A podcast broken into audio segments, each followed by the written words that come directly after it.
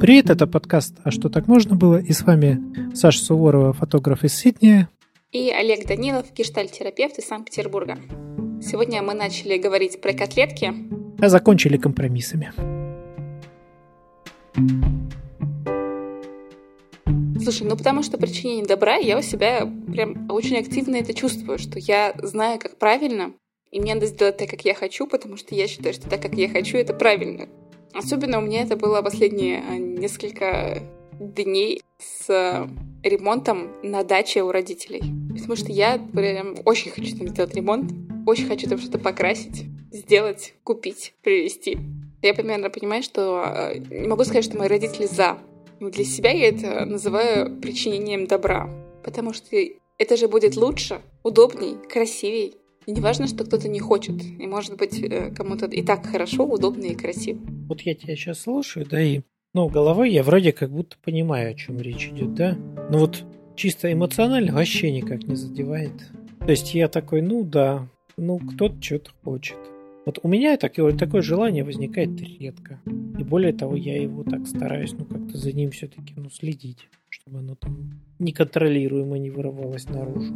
Если меня попытаться, ну, как-то удобрить, ну, хорошо, ну, в принципе. Видишь, я про что сейчас говорю? Про то, что я не вижу особых, что ли, с этим проблем ну, по отношению ко мне, например, да? Потому что, ну, мне не так просто причинить это добро. То есть в этом смысле я вполне допускаю, что люди могут попытаться это сделать, но я найду способы, например, этого не допустить, если мне это не нравится. И поэтому, ну, вот в таком ракурсе, ну, в каком-то личном, да, я для себя вообще проблем с этим не вижу. Сам я к этому не склонен, других людей вполне способен остановить. Ну и, в общем, и хорошо.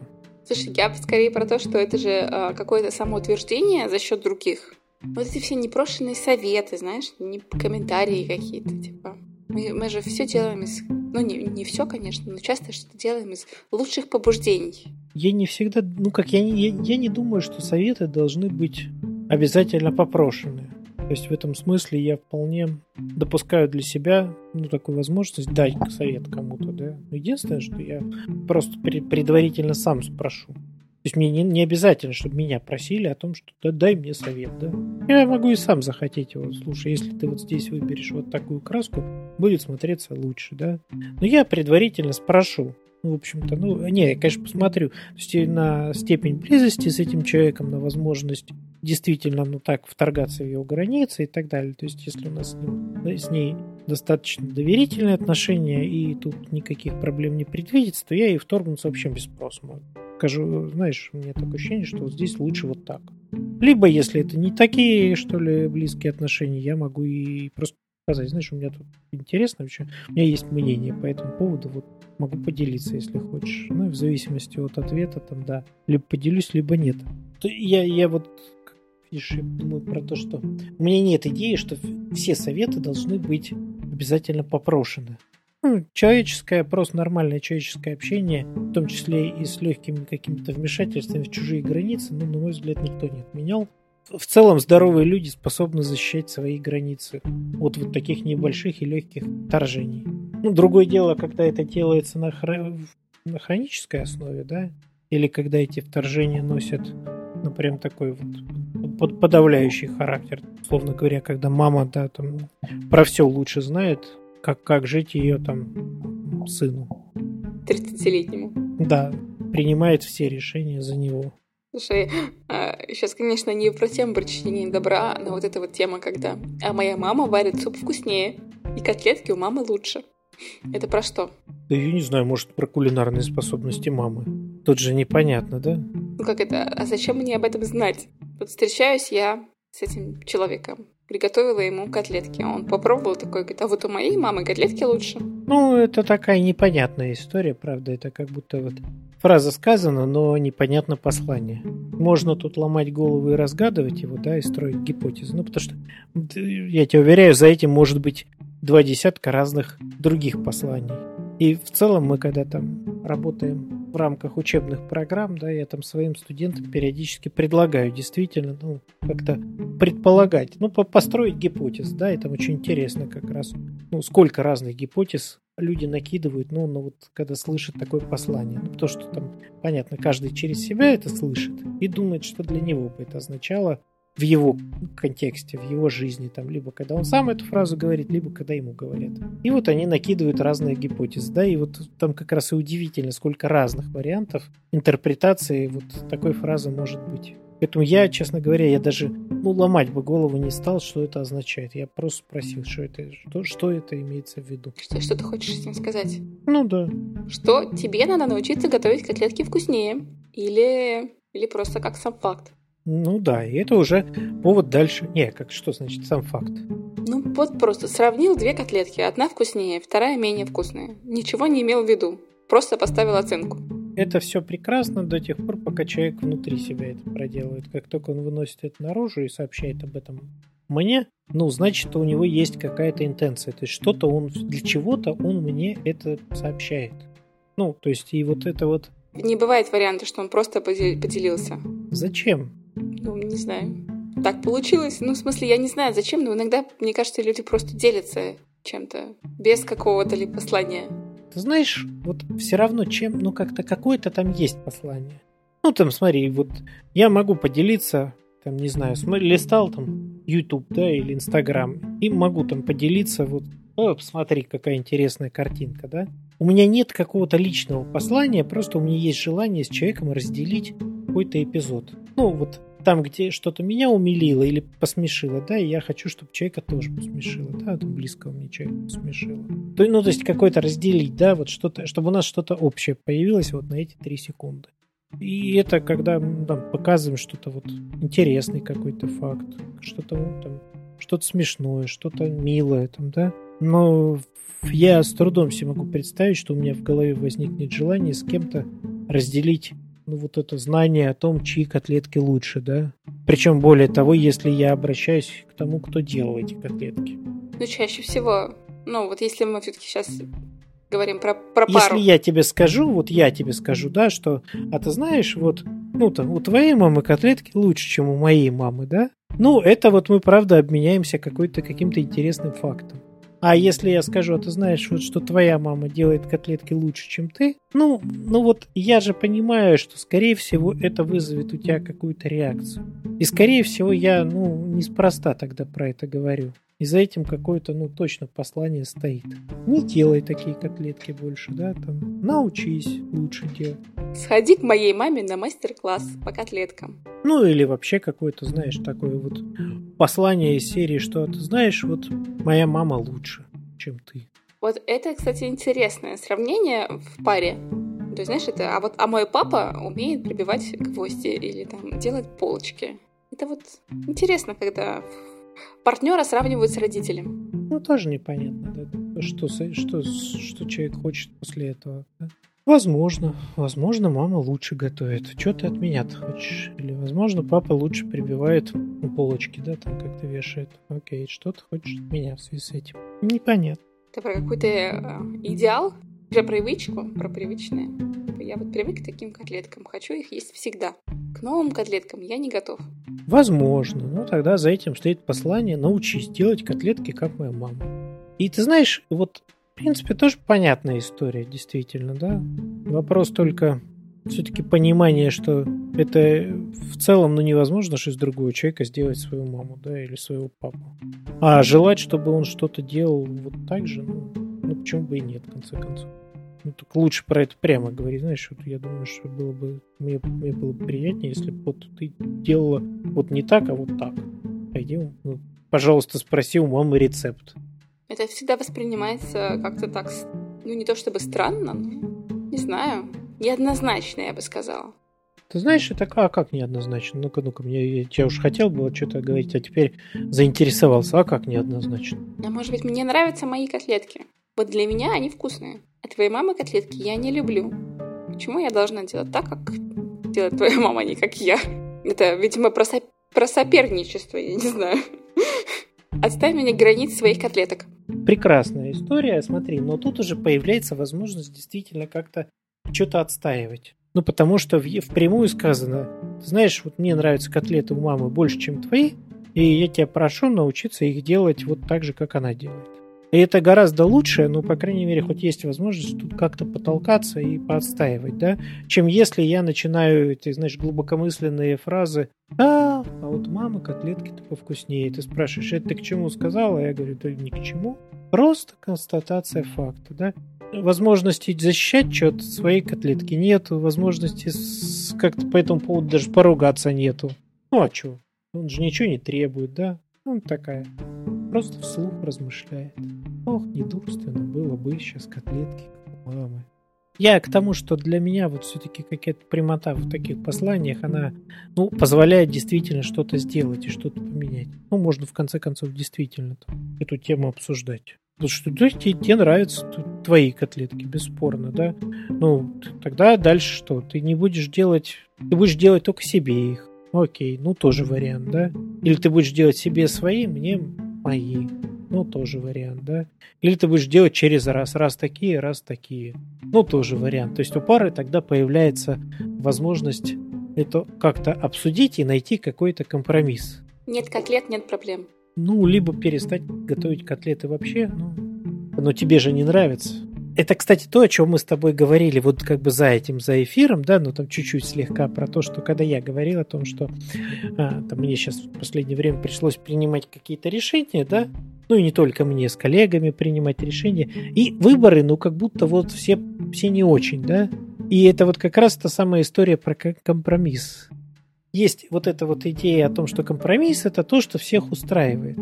Ну, хотя на самом деле компромисс это скорее то, что не устраивает никого, но... Никого. Но не, но не так сильно, как, как, как первоначальное развитие событий. Слушай, ну, ну все не, чуть-чуть не, все, же, не все идут на да. компромисс. Вот я знаю людей, которые не, не пойдут на компромисс. Либо так, как я хочу, либо никак. Ты знаешь, для того, чтобы это пошло, ну, люди имели возможность пойти на компромисс, должна быть точка конфликта.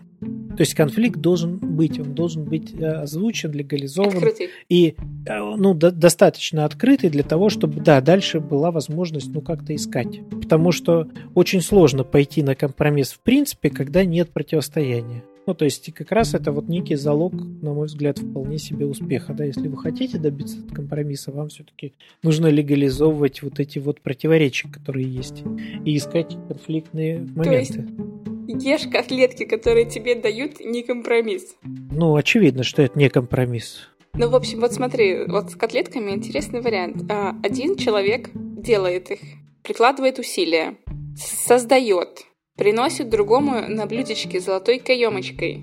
И принимающая сторона говорит, я хочу компромисс. Ты такой, какой у тебя, блин, компромисс? То есть ты принимающая сторона. Либо бери, либо, либо отказывайся. Либо иди ищи другую тарелочку. Но если я бизнес, то, конечно, да, мне надо искать компромисс. Да я думаю, что и в семьях то же самое, в отношениях то же самое. Ну, на самом деле, да. Ну, потому что история про на блюдечке с голубой каемочкой – это такая странная история. В реальности это не так. Ну, в реальности есть некое разделение обязанностей, как правило, да, и так далее.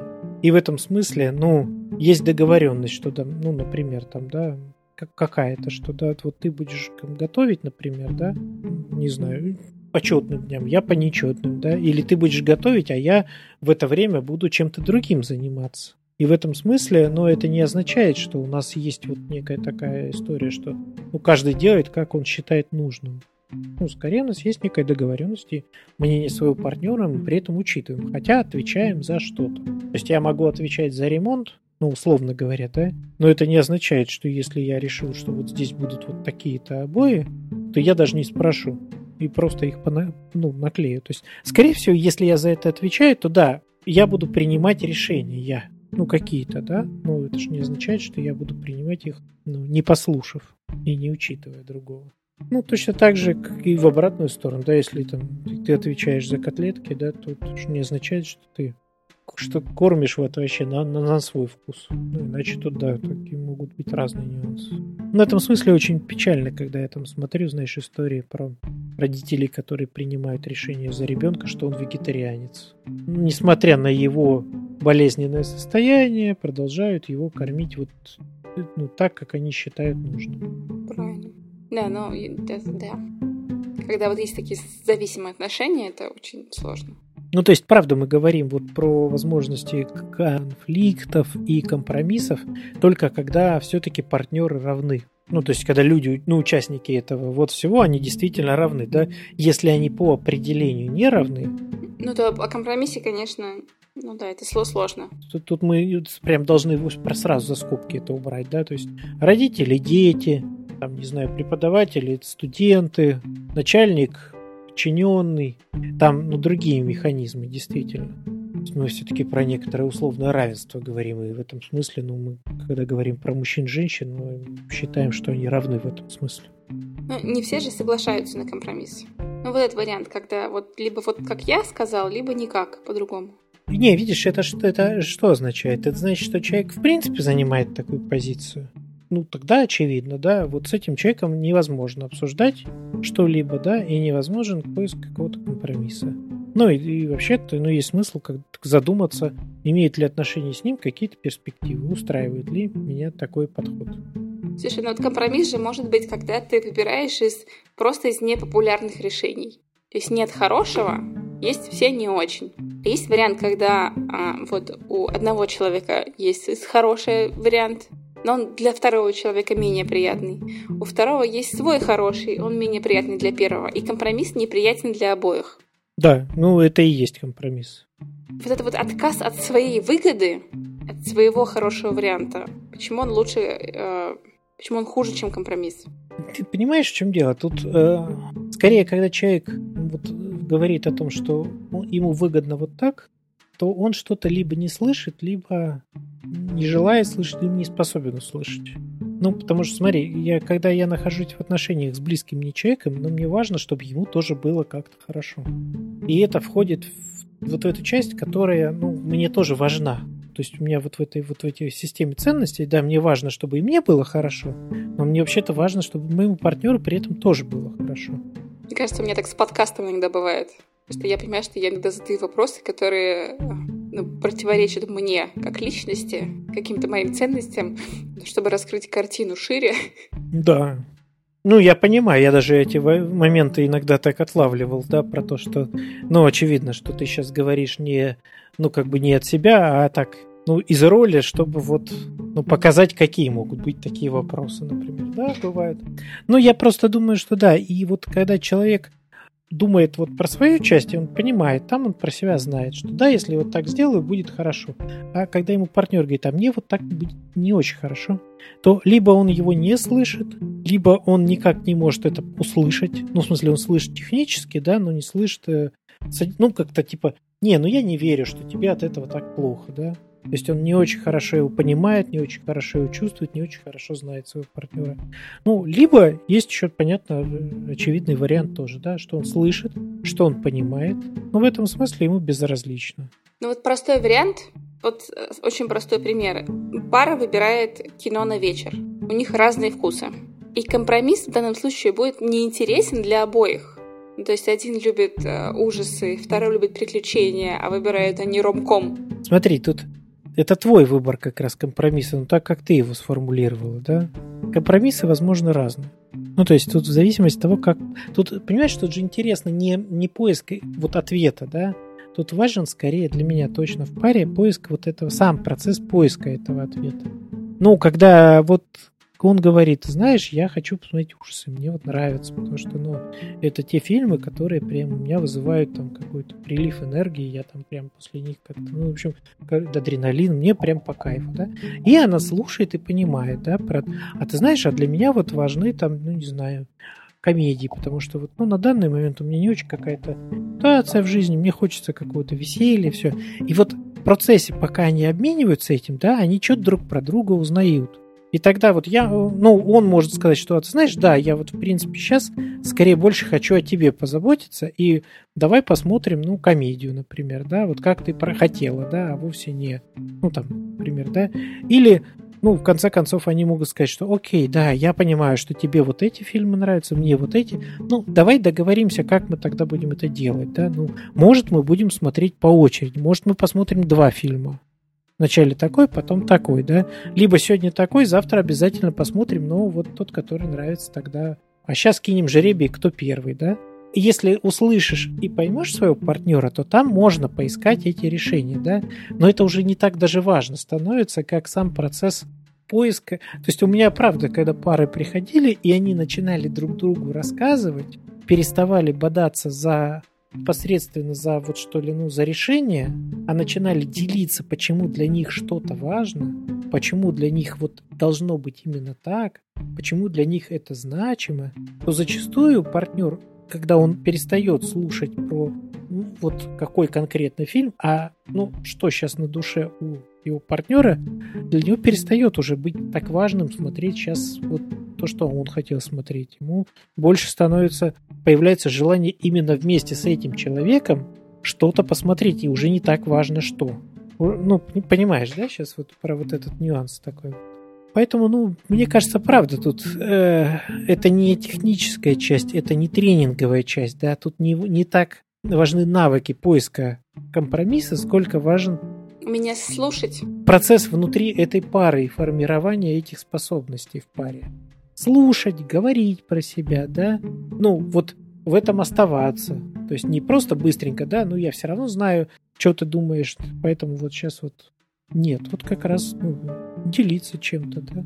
Но это же работает, по сути, точно так же в любой социальной группе. Ну, то есть не только в отношениях паре, но и там на работе с коллегами. В общем, да, в общем, да, но там просто появляются же еще другие ценности, ну, правда. Там, если речь идет про бизнес, то там все равно ну, есть ну, важные... Ну, финансовые, временные какие-то показатели, которые надо учитывать. Естественно, да. И вот как раз там больше, ну, работают всякие тренинговые истории, да, ну, то есть как искать этот компромисс в том числе, да. Ну, я сейчас больше именно про пары или про какие-то более системы такие, более домашние системы, семьи, ну, то есть в целом, да. В семье там важнее действительно, да или группы какие-то то людей, которые там приятели, друзья. Там же, ну, технически что? Вот давайте накидаем варианты и просто проголосуем. Это вот простой вроде бы способ, да, но совершенно непонятно, что за этим стоит. А если... Потому что часто голосуют не за вариант, а за человека кто более популярен. Или за то, что человек себе придумал в качестве, ну, того же этого варианта, да. То есть он думает, что сейчас человек вот хочет вот этого, он себе уже сам себе нафантазировал, как это будет, да, и исходя из своей фантазии голосует за или против. А если послушать, что человек на самом деле хочет, дать ему возможность про это рассказать, то там мнение может прямо радикально поменяться. Да, это вот про вот это вот, знаешь, еще про какую-то, что ли, свободу не спешить что вот в этом, да. Есть же все-таки вот это вот, ну, как будто надо быстренько принять решение, надо быстренько вот найти и дальше двигаться, да. А чуть-чуть все-таки, ну, так, людям дать возможность про это сказать, про поговорить. Я сейчас подумала еще про страх высказывания своего мнения. То есть вот особенно если это споры, нужно высказать две точки зрения и прийти потом к какому-то консенсусу. То есть иногда же бывает страшно сказать, что на самом деле мне нравится.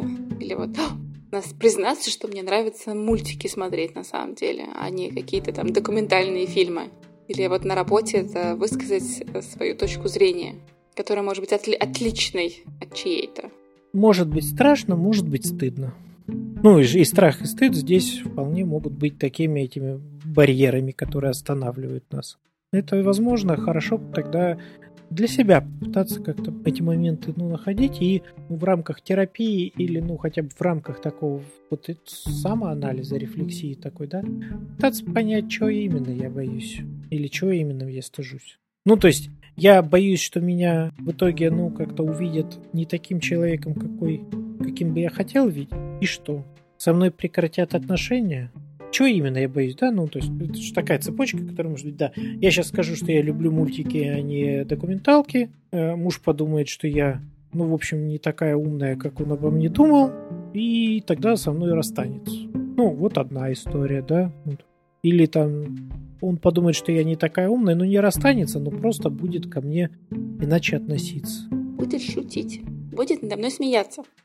Да, и что? Я не знаю. Ну, мне кажется, часто же вот это вот, что кто-то над тобой смеется, воспринимается очень болезненно, потому что, ну, мне кажется, в детстве могли смеяться, в школе там могли смеяться.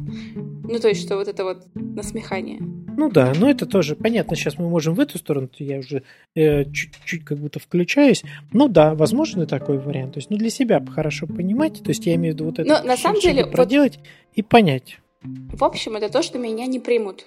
И это правда, но тут бы как раз важно-то именно понять, знаешь, как бы вот этот сюжет. Он может быть очень такой иррациональный, он скорее всего иррациональный, он может быть неестественный. Когда я задумаюсь потом, да, я подумаю, что ну нет, вряд ли муж меня бросит просто из-за того, что я люблю мультики. Ну, это прям реально как будто бы глупо, да. Но вот сюжет сам, возможно, у меня в голове такой есть. И это правда, что-то у меня, ну, у меня есть вот какая-то такая история, да, в которой один человек другого, ну, в принципе, похоже, может как-то оставить э, из-за, не знаю, любви к мультикам, да, или там из-за, из глупости. Ну, это тоже, да, какая-то история. Ну, это, это и дальше развиваться может, потому что, ну, может быть, у меня, например, вообще в моей представлении о себе единственное, за что меня можно любить, это ум. Понимаешь? И тогда я, да, ну, прям мне реально страшно как-то вот э, хоть как-то в этом месте оказаться неумным или неумный. Ну, а на работе, вот смотри, то есть тут та же ситуация на работе. Нужно высказать мнение и потом прийти к какому-то компромиссу. То есть страшно бывает высказать свое мнение, потому что, ну, вот как раз там ситуация, что я могу показаться неумным. Люди вокруг меня, мои коллеги, подумают, что я недостаточно умный для своей должности. Да, и, ну, видишь, тут же непонятно, то есть, э, когда мы себя так останавливаем, в чем катастрофичность этого? Ну, в целом могут подумать, да и что? И я могу подумать про них. И такой, ха, я про тебя тоже подумал. Ну, может быть, и, тут же видишь, даже отчасти, ну, может, я и правда недостаточно умный для этой должности. И что? Да, и что? Ну, вот в этом смысле, может, мне и лучше узнать про то, что я недостаточно умный для этой должности, и вообще с нее уйти, ну, чем мучиться несколько Не, ну, лет, пытаясь... так. Подучиться. Или подучиться. Ну, либо уйти, либо уйти. Вообще-то, знаешь, иногда лучше действительно, но уйти оттуда, где тебе невыносимо, где тебе тяжело и непереносимо, да, чем пытаться сохранять вот это вот, да? Лицо. Не только лицо, тут же это же все сопровождается постоянной нагрузкой. Я вынужден... Знаешь, мне кажется, это у, как у программистов. То есть я не хочу быть тем лидом, мне не нравится руководить, я люблю программировать, да? То есть лучше, и в этом случае лучше уйти, ну, с должности, и вернуться на какую-то свою, удобную, понятную. Ну, есть же это, знаешь, такой, как-то, принцип Питера. Был такой Лоур, Лоуренс Питер, который выдвинул следующее предположение. Я сейчас попытаюсь зацитировать, что в любой иерархической системе каждый из индивидуум э, поднимается до уровня своей некомпетентности. Его можно рассматривать как угодно. Его можно рассматривать и как ну, некий парадокс, такой с каким-то юмористическим оттенком, да? А можно рассматривать и как ну, некий действительно принцип, который действительно справедлив во многих случаях. Ну, то есть, если я вот буду идти по карьерной лестнице, да, ну, если так упрощенно, то я буду идти, идти, идти, там, вот я начальник отдела, вот я начальник какого-нибудь управления, вот я начальник, замначальника, там, генерального директора. И вот в этом месте все, мне, я понял, что я вышел за рамки своей компетентности. Я уже не справляюсь. И только так я могу об этом узнать. Ну, когда я там на этой позиции реально окажусь. И что вообще-то, да, моей уровнем моей компетентности была вот предыдущая позиция начальника управления. Но что теперь делать? Ну, Идти назад? Либо... Нет, э, именно как расти, да, если я, ну, дошел до уровня уже... То есть мы говорим сейчас не о э, сию секундой даже, а ну, я ж могу дойти до уровня своей некомпетентности, где я уже вырасти не смогу. У нас у всех есть свои пределы. Ну, чтобы мы себе там не, не надумывали, ну, они у нас да. есть. Какие-то свои ограничения. И вот я до него дошел. То есть я не справляюсь, да, ну, мне это дается слишком высокой ценой, очень высокой ценой, да, у руководства тысячи, вот, когда у меня подо мной тысячу людей, а вот пока было подо мной сто человек, мне было хорошо. А как теперь шаг назад сделать? Ну вот очень сложно, да, в любой иерархической системе очень сложно этот шаг сделать назад. Потому что ты уже себя спозиционировал, ты себя уже обозначил, как там топ-менеджера, да, прям очень сложно. И это, ну, это, я думаю, что это большая нагрузка для многих из них. Ну, кто уже реально понимает, что не особо справляется, что ему было комфортнее и лучше на позиции вот предыдущей, но нечаянно он сюда попал. Ну, поэтому я, например, вот думаю, что не менее важно, то есть важно расти, важно, ну, как-то, правда, вот э, увеличивать свое материальное благосостояние, там, не знаю, заниматься чем-то более каким-то сложным и интересным делами. Ну, ничуть не менее важно как раз отслеживать, вот насколько мне это комфортно, ну, какой ценой это все ну, дается, да? Потому что цена реально может быть очень высока. Семья, здоровье, но это если мы говорим про какую-то объективную оценку себя. То есть если я как-то вдруг объективно себя оценил, что это выше уровня моей компетентности. Но мне кажется, мы можем очень часто себя оценивать необъективно в этом вопросе. Так, фиш, объективно, как тут себя объективно? Я можу, могу себя вот отследить как раз по вот этим признакам, да? Если я начинаю болеть, если у меня нач... ну, я чувствую, что мое состояние, оно скорее, я его могу оценить как депрессию, да, чем подъем сил и вообще радость. Если я просыпаюсь с утра и думаю, что что-то сил у меня нет вставать, и вообще тут болит, и тут болит, да, если я там...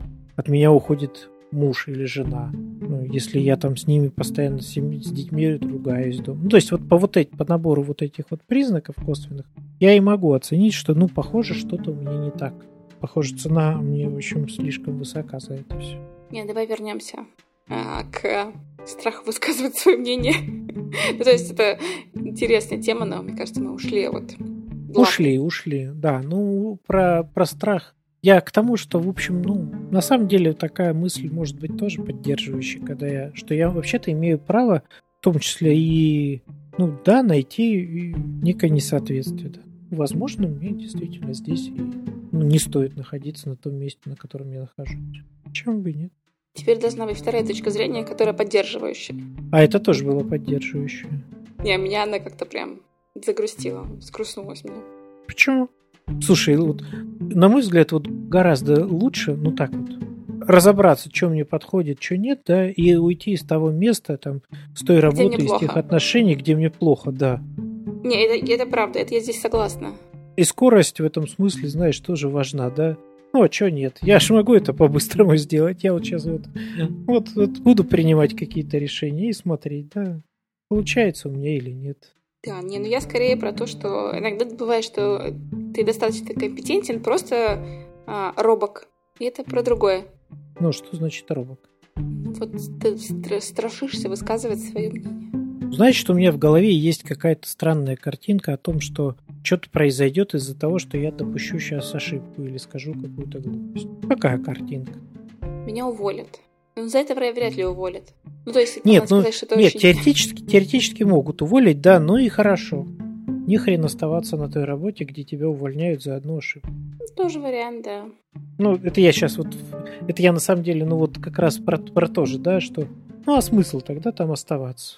Ну, делай эту ошибку, пусть тебя увольняют. Уволят, ну, вообще-то лучше, что тебя уволили сразу. Слушай, ну понимаешь, вот страх ошибки, это же прям что-то такое большое, глубокое.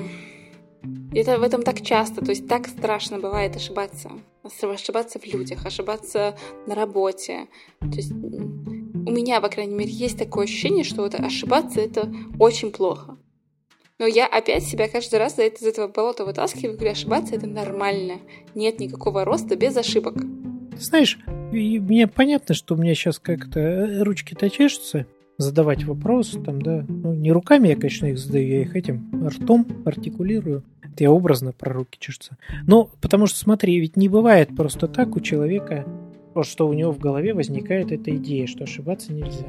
Потому что дети по этому поводу совершенно не парятся до поры до времени. Да, понятное дело. Вот, это понятное дело, что это откуда-то прилетевшая история, да? Ну, то есть человек где-то в процессе воспитания, обучения эту идею услышал и внутри себя глобализировал, ну так, ну, абсолютизировал, да, до состояния, что вообще допускать ошибки нельзя.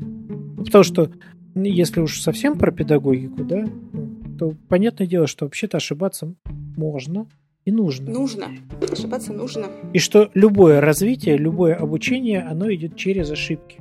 Человек, который не делает ошибки, он вообще не в состоянии расти и развиваться. Ну, потому что он будет либо очень-очень медленный, либо очень-очень осторожный, не выходя ни за какие там даже, ну вот, то есть он будет оставаться в рамках, по сути, того, что он умеет делать. Да, и не будет расти. Или будет расти в таких, знаешь, тепличных условиях. И вот, ну, понятно, что тут может оказаться важным и действительно понимать, что да, ну, я как терапевт, я это говорю, проговариваю, что ошибаться можно, ошибаться нужно, и это, вообще-то говоря, единственный способ для роста. Иногда это помогает. То есть, когда люди, ну, как-то, ну, могут себе это вот как-то проговорить, и их это достаточно поддерживает, а иногда это не помогает. Ну, то есть это значит, что действительно была какая-то вот история травмирующая, да, ну, скажем так. И вот важность этого послания, что ошибаться нельзя, она сильно выше, чем важность того, что я сейчас говорю. То есть понятно, что я там для клиента тоже достаточно авторитетен. Ну, уж ко мне пришел как э, к эксперту, да. Но, значит, там какой-то более сильный авторитет присутствует в фоне. У меня есть отличный вопрос, классный прям. Компромисс – это про перекладывание ответственности? Да как-то резко скакнуло-то. Ну, у меня вот как-то так туда сработала цепочка.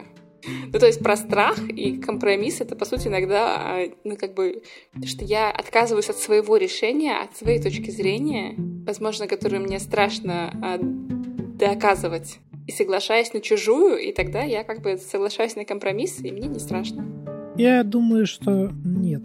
Тут важно бы все-таки действительно отделять, да? Я реально страх у меня вот этих людей или у меня действительно есть некий страх, который с этими людьми не связан, и мне бы важно понять, с чем это связано.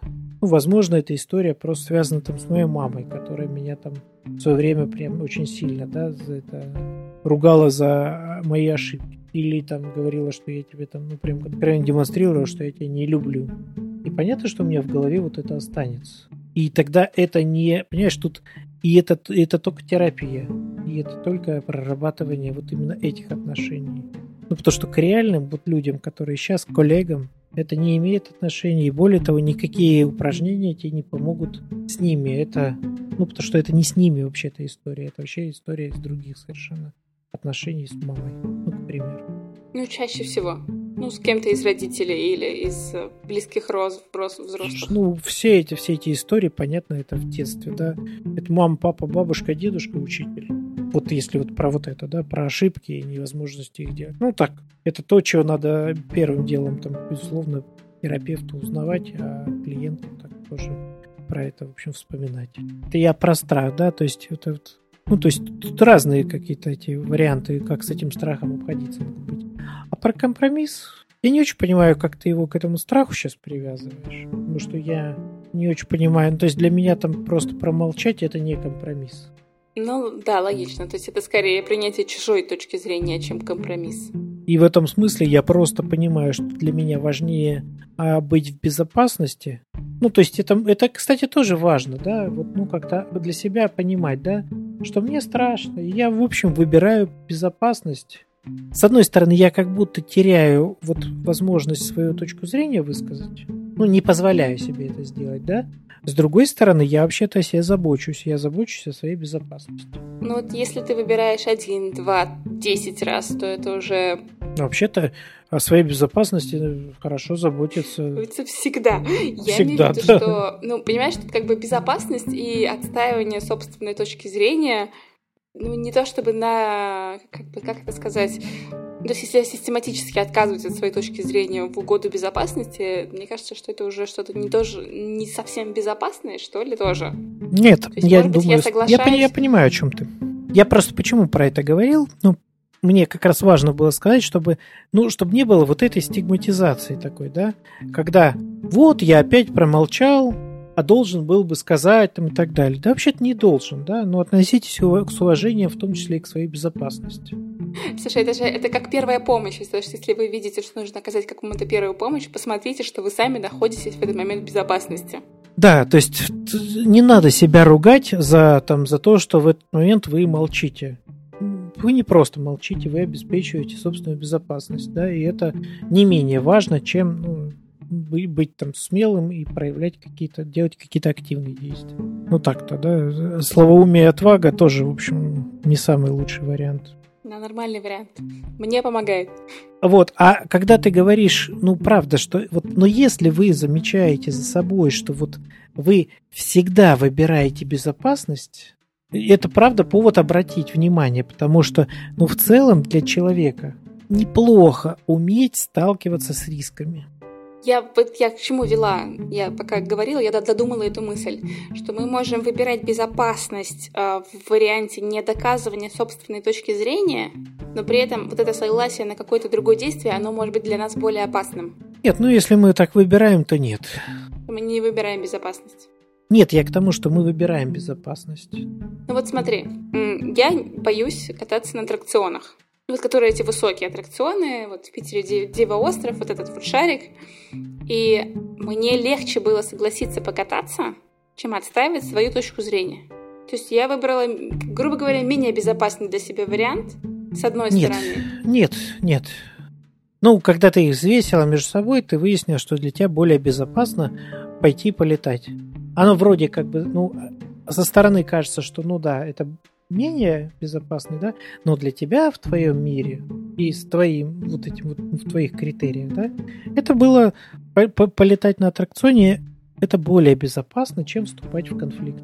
И в этом смысле, ну, это вот такая история такая. Ну, если мы так сделали, то э, вот это так. Как бы оно со стороны не казалось. Интересно. Да, для меня, для меня безопасней избежать конфликта. А конфликт более опасен, и вот тут как раз и интересно, да, но в точке зрения, да, э, той же терапии разбираться, потому что иногда действительно люди делают какие-то очень рискованные действия, потому что для них они оказываются менее опасными, чем, ну, казалось бы, пойти с кем-то поконфликтовать. Ну, поконфликтовать, да. Что ж там за бэкграунд такой, да, что у человека за история, в которой вот Подожди, это, вот эти вот... вот на, на слабо, когда берут, типа, тебе что, слабо, что ли? Нет, это, это другая, другая история, другая история. То есть, скорее там, да, вот как раз и интересно, да, что-то может быть, что человеку проще там, ну, действительно чем-то рискнуть таким вот, ну, в, в условно материальном мире, да, чем рисковать вот в этой его вот... Ну, чем вступить в конфронтацию. Да, с которой вообще кажется, кажется вот очень такой надуманной и вообще ну, притянутой за уши и откуда-то сильно издалека. Но, тем не менее, это правда так.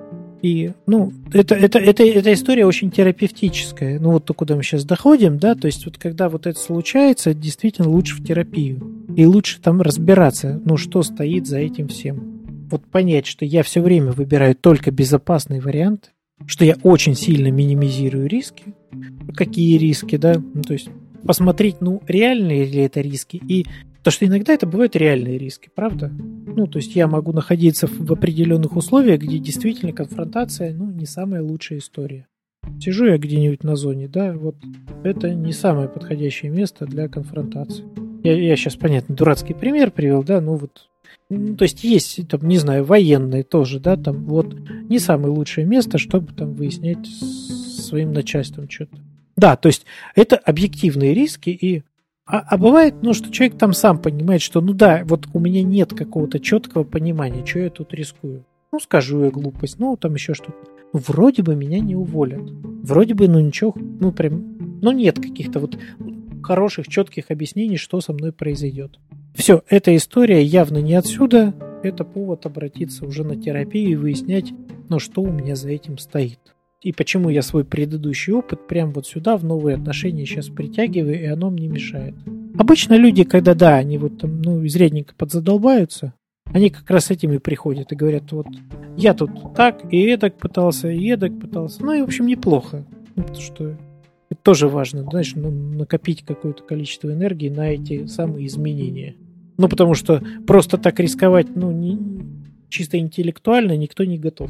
А когда он понял, что ну вообще-то я уже задолбался так жить, ну я уже готов даже попробовать и рискнуть и ну, пойти в терапию. И пойти в терапию, и пойти на какие-то изменения в своей жизни, и, возможно, да, где-то как. Ну да, там, и там уже могут появиться и исследования какие-то, и какие-то возможные действия, которые можно проделать.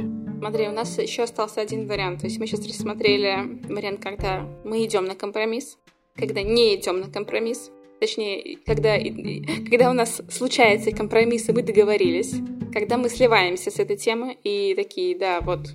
И когда мы не идем на компромисс, вот это что значит? Когда я в любом случае такая, нет, вот только так и никак иначе, вообще никакого компромисса.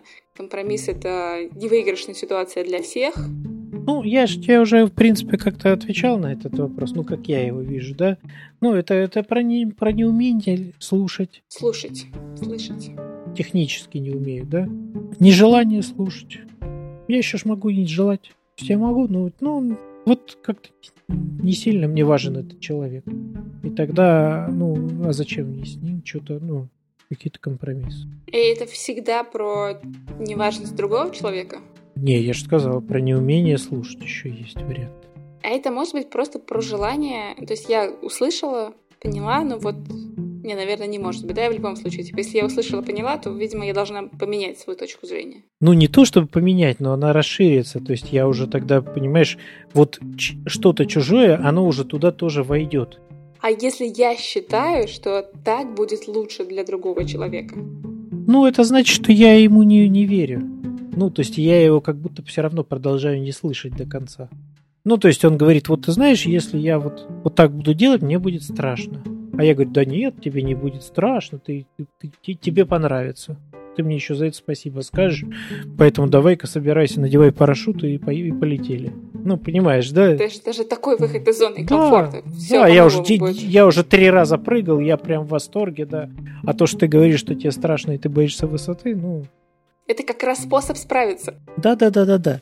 И таким образом я, ну, вот я вроде как будто формально тебя слышу. То есть я соглашаюсь, да, что тебе страшно, все, но я не слышу тебя, я не представляю, ну, там, и не, и не хочу представлять, и не могу представить там тот ужас, которым ты сейчас рассказываешь, да, про то, что я панически боюсь высоты. И что если меня там подвести в этот момент, я вцеплюсь зубами вот просто в эту обшивку самолета. В обшивку самолета. И, и, вы меня, и вы меня не скинете никак. Я вас всех убью там в конце концов, да, лишь бы не прыгать. То есть я в это не верю и не слышу. То есть это как раз тот самый прикольный момент, когда технически я могу слышать человека, но внутри себя я его не слышу и не пытаюсь узнать, как он устроен. Я думаю, что все люди устроены так, как я, а если они вроде как-то говорят, что не так, ну, их просто надо переделать, у них будет так, как они у просто меня, не и все, знают. И, и, все, и все наладится, да. Нет, мы все очень разные.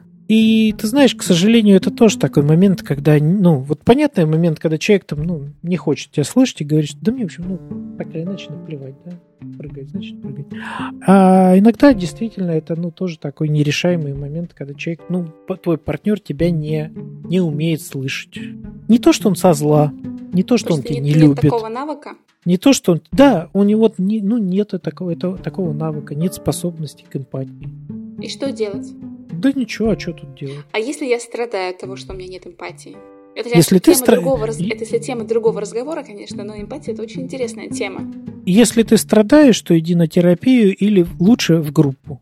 Ну, Подожди, на групповую вот терапию. Эмпатию можно развить. Конечно. Ничего себе. Я думала, это врожденное. Нет, идешь на группу и учишься этому. У меня пока состояние баба Яга против, потому что мне кажется, что эмпатия это врожденная. Ее нельзя как-то научиться эмпатии. Ну, смотри, эмпатия это... Э, способность сопереживать, сочувствовать. Осознанная способность сопереживать текущему состоянию другого человека. Ну и, соответственно, этот уровень вот этой способности, его можно, ну, каким-то образом развивать действительно. Был кусочек про про что с этим делать? Ну, это вот тому человеку, который э, с, с этим, который не способен слушать. А что делать тому, которого не способны слушать? Ну, либо терпеть. А я бы сказала разрывать общение.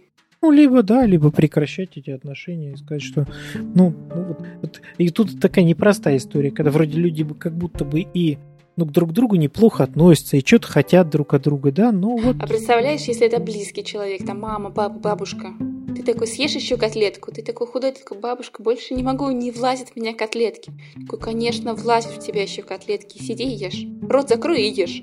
Ну вот в таких ситуациях, конечно, очень сложно. Ну, помимо разрыва есть еще дистанцирование. То есть, если это партнер, если это партнер, там, муж, жена, девушка, молодой человек, там, и так далее, то тут могут быть рассматривать варианты полного разрыва, да? А если это родственники, которые, ну, с которыми, ну, правда невозможно разорвать отношения? Ну, ну ты же можешь, муж ты себе найти можешь, да, другого, а вот маму другую, ну, это вряд ли. Ну, невозможно. Ну что, дистанцироваться, дистанцироваться. А если люблю, не могу жить без, без человека, а он не слышит. Ну, что значит люблю, не могу? Не, ну, не знаю. Фраза такая есть. Это, да, повод разбираться. Что там, что там за неполноценность такая возникает в этот момент. Ты знаешь, ну, я вот... Я, я же часто с этим сталкиваюсь. Это очень прикольно, когда пары ну, действительно вот друг друга не слышат. Ты считаешь, что это очень прикольно? Мне кажется, это так грустно. Ну, в смысле, это прикольно, наверное, со стороны в работе, ну, то есть это типа как это, как за зайчиками наблюдать. А я, не, я просто этот пример приводил неоднократно, я не знаю, приводил ли я его здесь в подкасте, про пару, которая делала упражнения, повторяя друг за другом. Я не знаю, я тебе не рассказывал здесь? Я не помню. Нет, по-моему. Ну, короче, это было такое простое упражнение. Паре предлагалось, ну, следующий сеттинг. Один из партнеров произносит фразу, направленную в адрес второго, а тот перед тем, как что-то отвечать, вообще-то вначале просто повторяет дословно, что он услышал. Если ему удается это, то сказавший говорит, да, все верно, ты меня услышал, и второго есть возможность как-то ответить. Тогда, опять же, первый вначале дословно повторяет, ну, то есть диалог ведется через повторение вначале. И вот это было лет, не знаю, 10 назад, не помню. В общем, короче, пара, которая проделала это упражнение, она проделала следующим. Это очень давняя история. Вот, я ее многократно рассказывал. Женщина говорит мужу фразу, примерно следующую. Ты знаешь, когда ты приходишь с работы, ты садишься перед телевизором, наверное, уставший, и на меня внимания не обращаешь, а мне очень хочется побыть с тобой, потому что я по тебе скучаю. И мужчина повторяет фразу. «А, «Тебя злит». Это вот он думает, что он дословно повторяет. «Тебя злит, что я прихожу и смотрю в телевизоре футбол». Я когда первый раз это услышал, я думал, ну, это он прикалывается. Я, ну, женщина говорит, не, не, вообще не так. Я у него спрашиваю, ты вот сейчас, смотри, тебе надо повторять дословно, тебе не надо там творчески перерабатывать. Он говорит, так я и повторил дословно. И вот тут до меня дошло, что он реально считал, вот он, он не шутил, он это... Потому что дальше итеративно это было еще несколько раз. Он такой, она еще раз повторяет, он, ага, тебя злит, что я смотрю футбол вместо того, чтобы с тобой проводить время. Она такая, ну, уже чуть ближе, но... Ну, не, и, не то ну, все равно. Вообще, вообще-то, вообще-то не злит, да, просто расстраивает и так далее. То есть, и вот это было очень прикольно смотреть на вот эту итеративность, да, и на то, как, как человек вообще-то может абсолютно иначе слышать, будучи уверенным, что он абсолютно точно сейчас слышит своего партнера. Слушай, ну вот тут у меня есть вопрос. Можно же повторить слово в слово, но не услышав при этом. То есть, знаешь, как записать в своей голове, воспроизвести, но при этом не считать информацию и никакого эмоционального посыла. Это правда. Но если я повторяю за своим партнером, что он грустит, а не додумываю до него, что его это злит, у меня больше шансов его понять вот в этом смысле вот эта вот дословность, она, ну, важна именно для этого, да. Ну, я тогда имею шанс его как-то понять и услышать. Не факт, что я реально там еще пойму, поверю, что это так. Я могу сказать, да, я тебя услышал, воспроизвел твои слова, но я не верю, что это так. Ну, там много разных историй. Но первый, первое препятствие, которое вот возникает пар, сейчас про пары, я почему-то про пары думаю, ну, мне сейчас проще про пары думать, а на пути к вот этому услышать и потом к прийти к компромиссу, да, и это вообще-то вот эта вот способность услышать, что мне говорят, а не то, что я себе додумал. И вот эта вот дословность, она тут очень-очень важна. Если человек говорит «я грущу», то хорошо слышать его, что он сказал «я грущу», а не «я страдаю». Потому что вроде бы слова из примерно одного какого-то этого... Эмоционального поля. Эмоционального диапазона, но разные слова, разный смысл. Или если я даже просто подменю слово на свое, которое в моей голове синоним, а у того, кто говорил, это не синоним. Он разный смысл вкладывает в эти слова. и так далее. То есть вот тут вот как раз вот эта способность друг друга. И это хорошее упражнение, которое я регулярно, кстати, предлагаю парам, даже в качестве такого э, какого-нибудь упражнения и разминки, чтобы они вообще друг друга ну, учились слушать. Компромисс, он там где-то дальше после этого стоит уже. Ну что, записались? Записались.